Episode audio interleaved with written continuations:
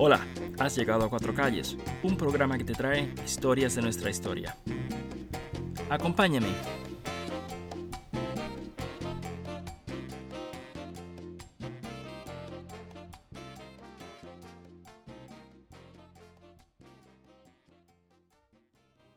Señores, como ya reposamos el lechón y la pastelada, terminemos la jarana con el baile del pavo, pero con bombas.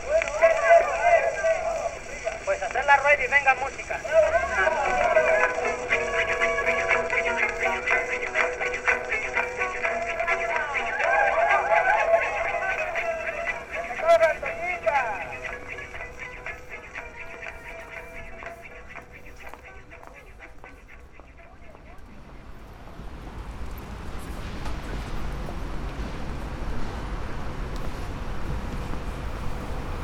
Febrero, quizá marzo del año 1909, Nueva York. Es la quinta avenida con la calle 16 y un grupo de músicos se acerca a un edificio. Una de ellos es Gracia López, una joven de 21 años, soprano. Gracia es de Naranjito, un pueblo en las montañas de Puerto Rico. Naranjito y Nueva York son mundos apartes, ahora y hace 100 años. Junto a Gracia López camina Jorge Santoni, un hombre algo mayor que López y ya conocido entre los músicos de Puerto Rico. Viene de San Sebastián, otro pueblo en las montañas de la isla. Además, un grupo de músicos los acompañan, el conjunto de Santoni. El grupo se detiene ante el edificio Knickerbocker, un inmueble imponente, en aquella época nuevo y moderno. Tiene fachada de terracota, un pórtico elaborado de piedra labrada con flores y espigas. El grupo entra y toma el ascensor hasta el último piso, el 17, donde están los estudios de la National Phonograph.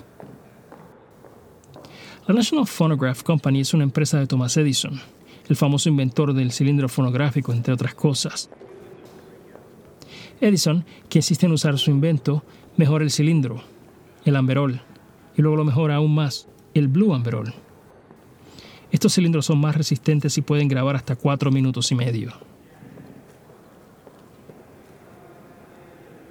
Además, si bien Edison no contrata artistas famosos, ahorrándose así los dividendos, crea un inmenso catálogo de música internacional, usando artistas que reflejan la diversidad étnica de Estados Unidos.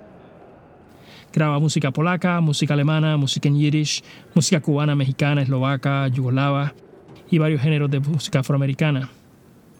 Y además en 1909, Gracia López y Jorge Santoni, la primera grabación de música puertorriqueña.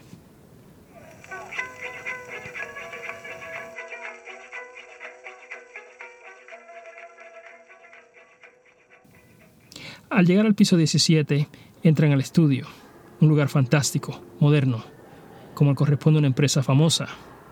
Gracias a Jorge y el conjunto entran a la recepción y los recibe en su oficina el gerente. Luego se organizan en la sala de ensayos, que es un cuarto decorado al estilo de los mejores teatros de la época.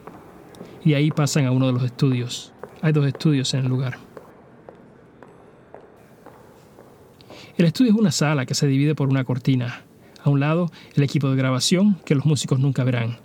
Es una tecnología secreta que se oculta a la competencia. Porque sucede que el desarrollo del equipo no es radical, sino que es evolucionario. No es posible patentar el equipo porque no es tan diferente a los demás. Tiene ventajas aquí, ventajas allá, y por eso lo ocultan. Del otro lado están los músicos, y ante ellos un enorme embudo metálico que sobresale de la cortina. No hay micrófono, no hay electricidad, no hay mezcla ni director, no hay edición todo el proceso es mecánico. Se trata en realidad de grabar en vivo. Y el conjunto, todo el conjunto se acerca al embudo. Gracias a la cantante, Jorge cantante, palmas, taconeo, coro. Cuatro. Un cuatro antiguo, predecesor del de ahora. Es el original de cuatro cuerdas y de un cuerpo estrecho. Un aparato de sonido limitado. Además, llevan una guitarra. O sería una bordonúa, no sé. Guitarra, supongo. Escucha tú y dime.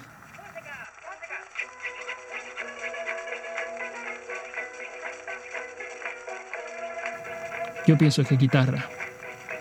Porque es que no se conserva, no se sabe porque no aparece en el álbum, ni la reseña, ni los demás materiales. Solo sabemos el título, los cantantes y lo que se escucha. Escucha. Es un 6 bombeado.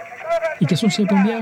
Bueno, el 6, primero que nada, es una melodía campesina, en este caso sin letra, que se interrumpe para una bomba, una reyeta en verso, entre Jorge y Gracia.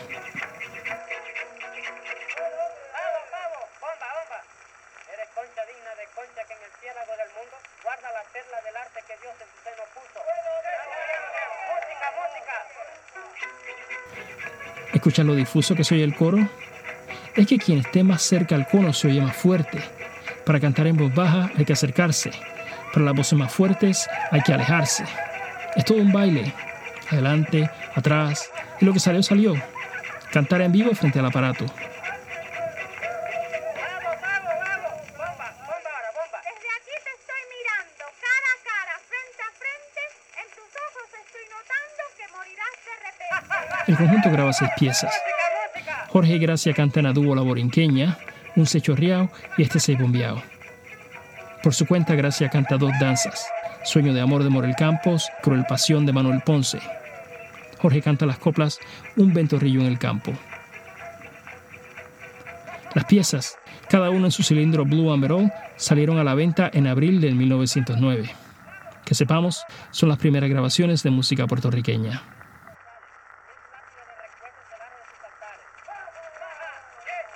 terminar, a terminar. Vaya,